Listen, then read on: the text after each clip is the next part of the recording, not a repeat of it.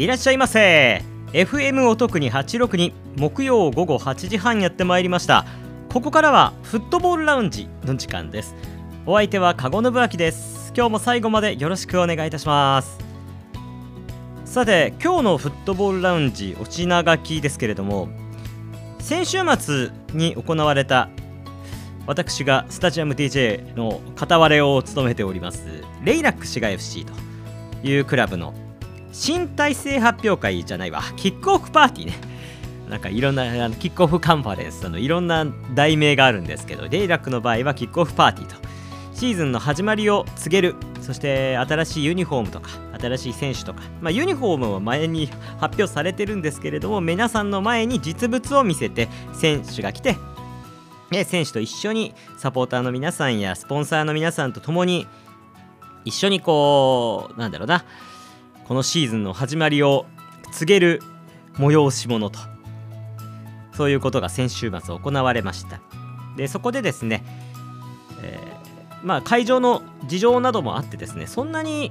まあ、サポーターの皆さんがねえスポンサーの皆さんやサポーターの皆さんのための会場だから、まあ僕がそんなに時間を取るわけにもいかなかったので、えー今回はレイラック滋賀 FC 新キャプテンに任命されました坂本光大選手のインタビューを、えーイベントの後に撮ってきましたのでそちらをお送りをいたします。でですねまだあの時間がもうちょっとあるので先週流し損ねた京都産が FC の超喜ジ監督と豊川雄太選手のインタビューを流そうかなと。そういや時間残ったらあれ流した方がいいよねだって今週末開幕だもんね。ということで先週先々週末になるのかな？2月10日に行われた京都産が FC 対長野パルセイロの試合の終了後の超喜ジ監督と豊川雄太選手のインタビューをご紹介してそして今日はこれで前半後半といこうと思います。でですねあのもう一つお知らせはありまして先週の土曜日にはですね福井ユナイテッド FC という、まあ、福井県の北緯信越リーグのクラブのレイラック滋賀 FC から川端光選手が行きましたけどもその地域リーグの福井ユナイテッド FC の新体制発表会にも行ってきました。まあ FM お特にではこれはちょっと流さないんですけどコリーという QOLY というサイトの YouTube の方で動画を出しております。ですので多分ねこの番組が流れる頃には記事も出てるかなと思うんですけどこれはもうあのーその時になってみなきゃわからないとそんな感じですけれどもその僕の取材として福井ユナイテッド FC の、えー新体制発表会の模様もご紹介しているのでそちらはコリーで検索をしてください。よろしくお願いいたします。ということで今日も20時58分までよろしくお願いいたします。フットボールラウンジキックオフです。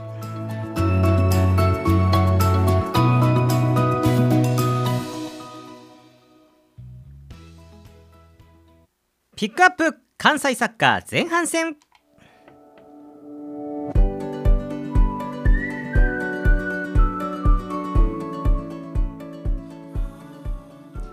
さてピックアップ関西サッカー前半戦では先週末に行われたレイラック滋賀 FC の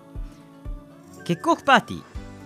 ご紹介をいたします。キックオフパーティーというのはシーズンの始まりにですねサポーターやスポンサーの皆さんそしてご親族の皆さんをお招きをして、えー行うと。で今回はいろんなこう行政の方々とか、えー各自治体の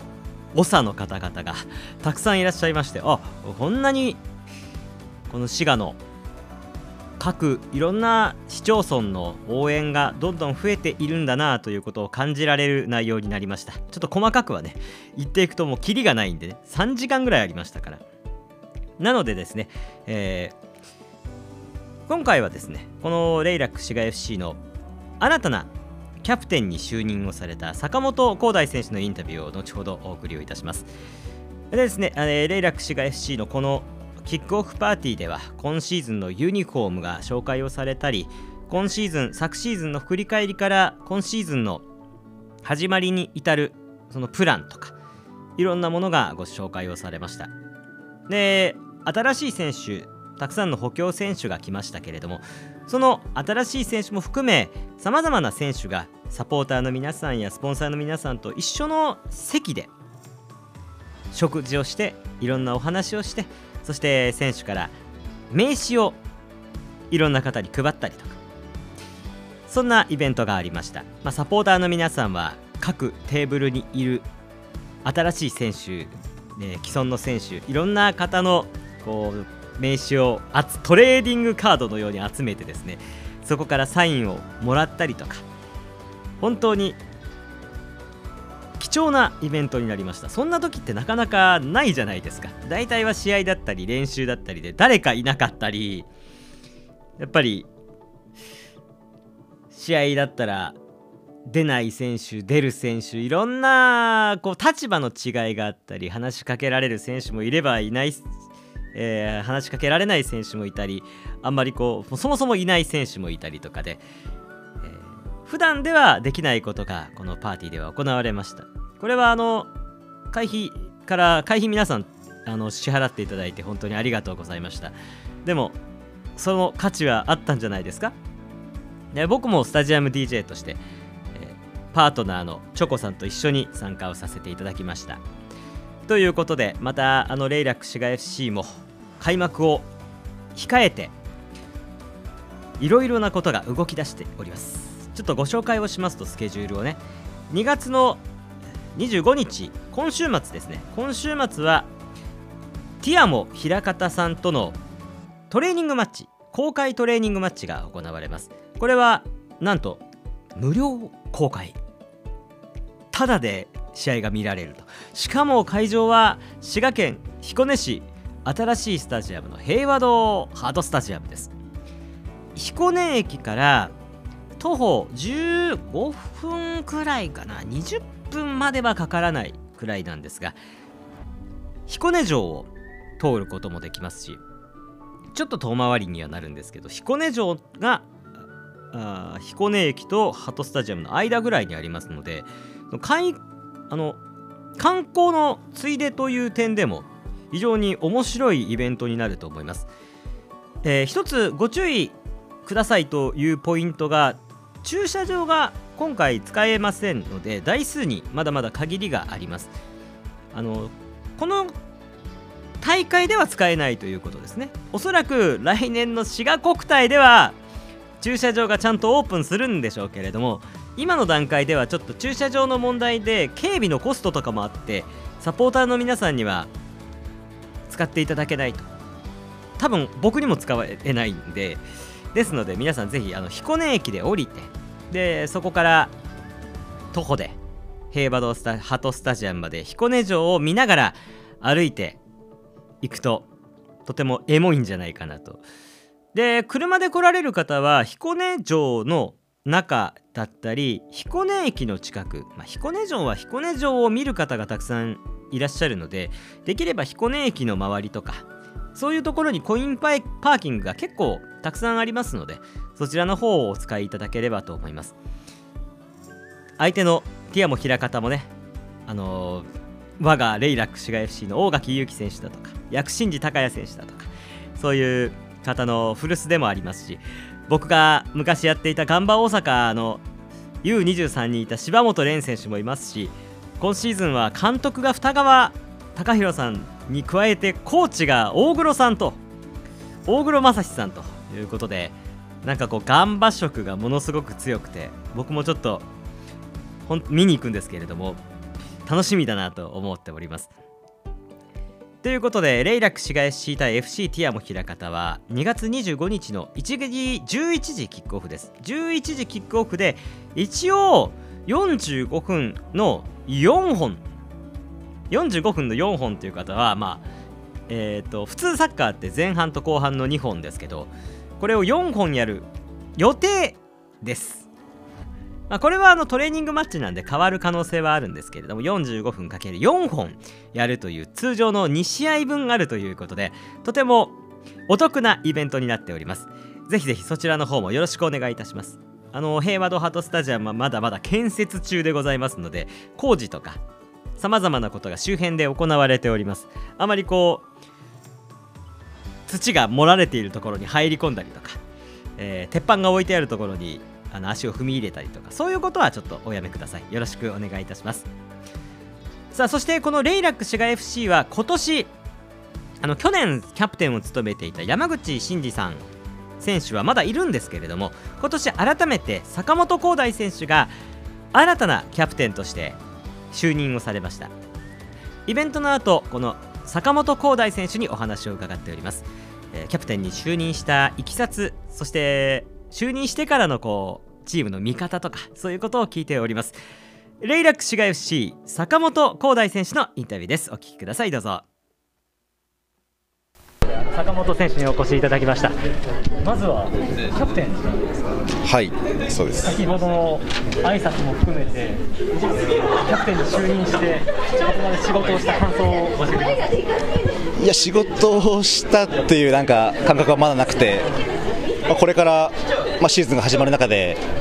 あのこれからだなという思いの方が強いですね。はい。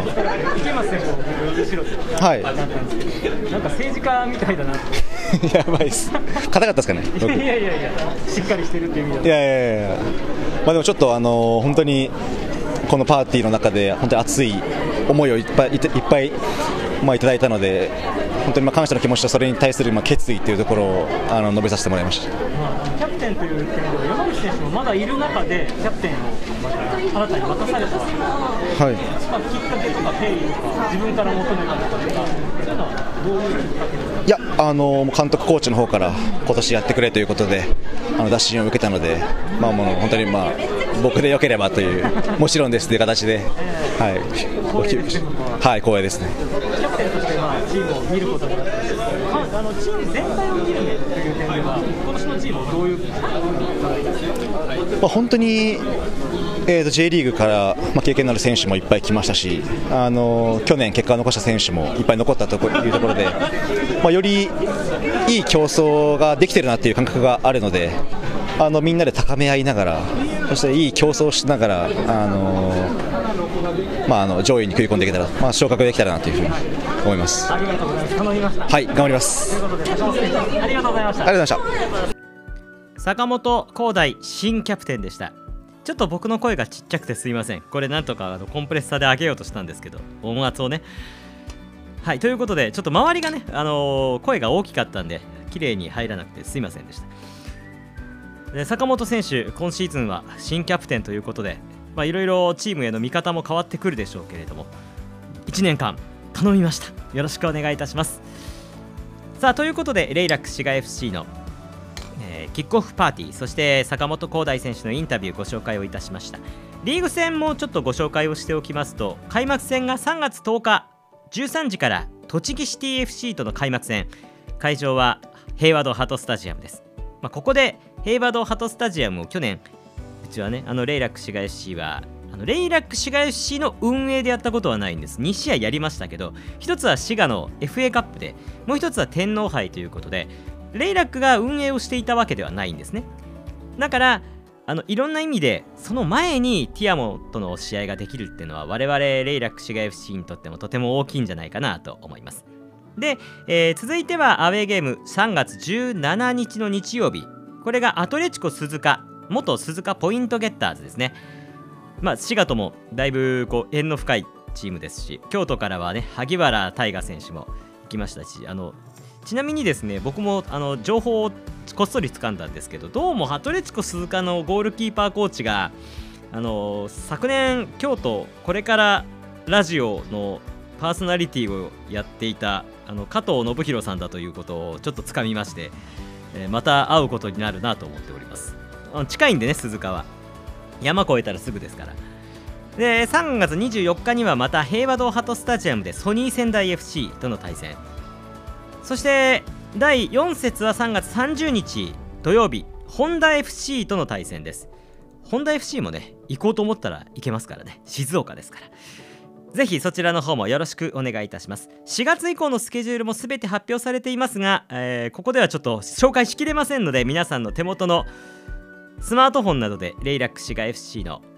公式ホームページそして JFL の公式ホームページなどをご参照ください。そしてスケジュール決めていきましょう。J リーグも始まりますからね。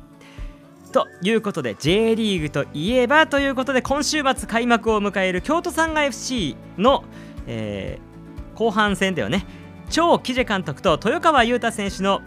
長野パルセイロ戦の後のインタビューお届けをいたします。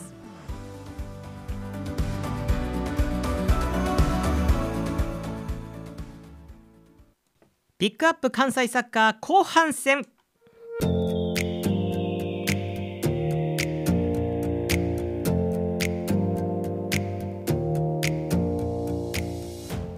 さあということで2月の10日に行われた京都サンガ FC 対長野パルセイロのトレーニングマッチ。この後に行われていたインタビュー囲み取材の模様ですね。それを改めてお送りしようかと思います。先週は原太一選手一見和成選手そして福田慎之介選手のインタビューをご紹介しました。のミックスゾーンの囲み取材ですね。その中で僕もまだまだ撮ったものがあるのでこの機会に出してしまおうと。今週末は京都サンガ FC を含めて J リーグが開幕しますからね。ちょうどいいかなと。まずスケジュールそうか。スケジュール見ておかないあの言っておかなきゃいけないですね。あの京都サンガ FC は2月の25日に柏レイソルとのアウェーゲームで開幕です。で3月2日にホームゲーム湘南ベルマーレ戦が14時からキックオフです。でその次が3月9日の川崎フロンターレ戦アウェーゲーム。そして3月17日にホームゲームの2回目京都対横浜 F・ マリノス。おおここの2連戦は厳しいな。そんな状況となっております。このここの2試合は厳しいんで開幕2試合でなんとか勝ち点取りたいですねこれサンガはね。さあということでそれに向けてえー長野パルセイロ戦の後のインタビューご紹介をいたします。まずは超キジェ監督のインタビューです。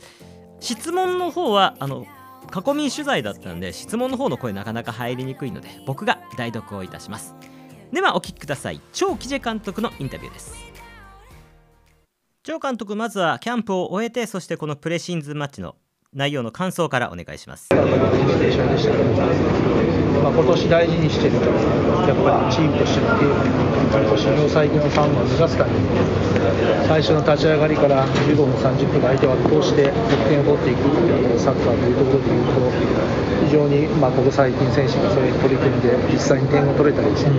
いい形で臨めてるっていうのはいいことです。し例年だとちょっとこの時期の試合は少しやりきれないような試合で、まあ、相手に五分五分の展開に持ってかれるところありましたけど、今日は、まあ、そういう意味でも選手のその前に出るとか、あー奪った瞬間にチャンスを作るっていうエネルギーのことが非常に効率があったので、まあ、若い選手、新しい選手、自分たちのサッカーが何か変えるわけじゃなくて、えーもっともっとこう色づけるためには、非常にま自信のある試合だったかなって、長野さんも非常にこう走って、さばいて、で好チームだったんです。けど、やっぱりそこに3本の7点取れたっていう。のは、まあ、ポジティブと思います。逆にえー失点をしてしまったんで、その辺は課題的に持ち越しながら、自分たちで進めていけたらいいかなと。泥臭く走り回るというコメントも昔ありましたがそれはできている状況ですか？いや、そんなこと言いましたね。泥臭くああのーなんか泥臭くっていうのは決してその、あのなんていうのかな、ミミスが多いけど最後も走れるっていう泥臭くじゃなくて、やっぱり多少抜かれても、やっぱり前線で圧力をかけることで次のやつがボール拾って攻撃のきっかけになったりとか、やっぱりゴール前に2人より3人、3人より4人入っていくってことで、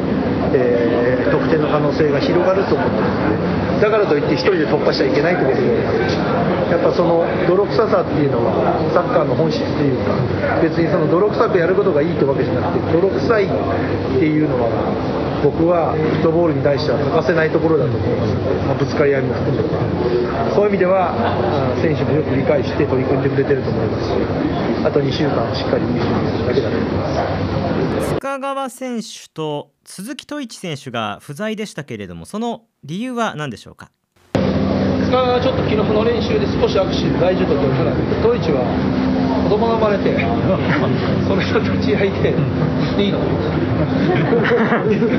もうええわなんであの今日の朝方生まれたんで、はいはいはい本当は使いたかったんですけど、子供が子供を産んだ感じになりました プライベート喋っちゃいけなかったはい、大丈夫です。ないです。はい。ということで超キジェ監督のインタビューをご紹介をいたしましたまあそれから1週間以上経ってるのでまたいろいろとねあの開幕までに進んでるとは思うんですけれどもなんとも鈴木統一選手はおめでたいことに子供が生まれたということでおめでとうございます。なかなか開幕3週間前に子供を生まれるとなんかメンタル的にも変わってくるでしょうね今年のシーズンに向けてね。日本にも帰ってきてね新たなシーズンですね。さあということで続きましてはこの試合いいのかなこれ。あの一応得点者は出てたからいいか。あの豊川選手ゴールが決めたんですけどこの試合で、えーその後の、えー囲み取材の短いんですけど豊川選手のインタビューをご紹介をいたします。ではお聞きください。豊川優太選手です。まずは豊川選手沖縄キャンププレシーズンマッチと過ごしてきましたがチーム全体の手応えを教えてください。そうですね、まあ、いい感じで、えー個人としてもチームとしても来てると思います。どのあたりが具体的にいいポイントですか？感じに今来てるかなと思ってまあまあ負けてないですし、えーやっぱこの勝ち勝ちとかあの勝ち癖というかチームとして、えー作っていくのは大事かなと思いますけどまあ始まってみないと分かんないんで、えー今いいから試合開幕していいわけでもないですし、えーそこはもういっぱい 僕もそうですけど引き締めてまたトレーニングしていきたいなというふうに思います。開幕が近づいて今シーズンの意気込みこういうことをやっていきたいこういうチームにしていきたいという思いはありますか？そうですね、去年は勝てるところでね、えー落とした試合も結構ありましたし、それを勝ちに持ってきて、えーやっぱり上位に食い込めるようなあ京都にしていきたいなというふうに思います。豊川優太選手のインタビューをお届けいたしました。あのミックスゾーン取材っていろんな選手が同時に来るんですよね。あの帰るところなんで。で残念ながらちょっと豊川選手とはあのこれだけでちょっと横にね一味選手がバッと来たりしてあどうしようどうしようってなっちゃった時だったんであの短くしか聞けなかった短くしか録音できなかったですけどすみません。さて J リーグも開幕が近づいてまいりました。あの今シーズンは実は FM お得に京都サンガのローカルメディア申請が昨日、えー通ったという連絡が来まして京都サンガ FC の取材毎試合ができることになりました。で J リーグの方にも申請をしていろんなガンバにも行けますしセレッソにも行けますし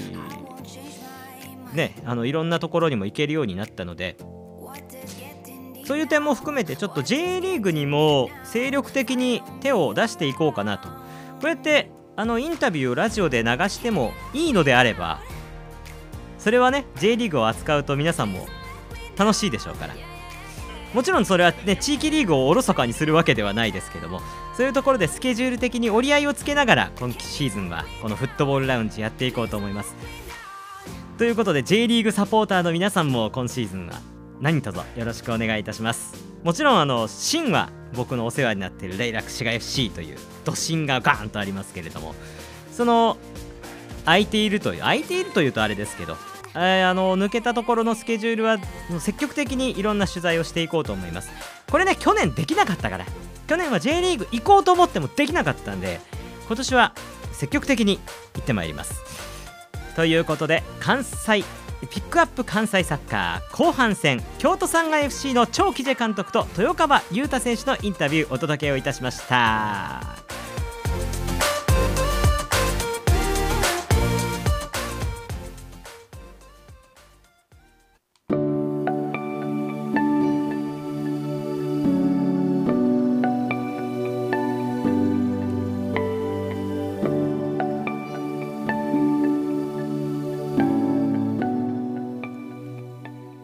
はいということでエンディングです、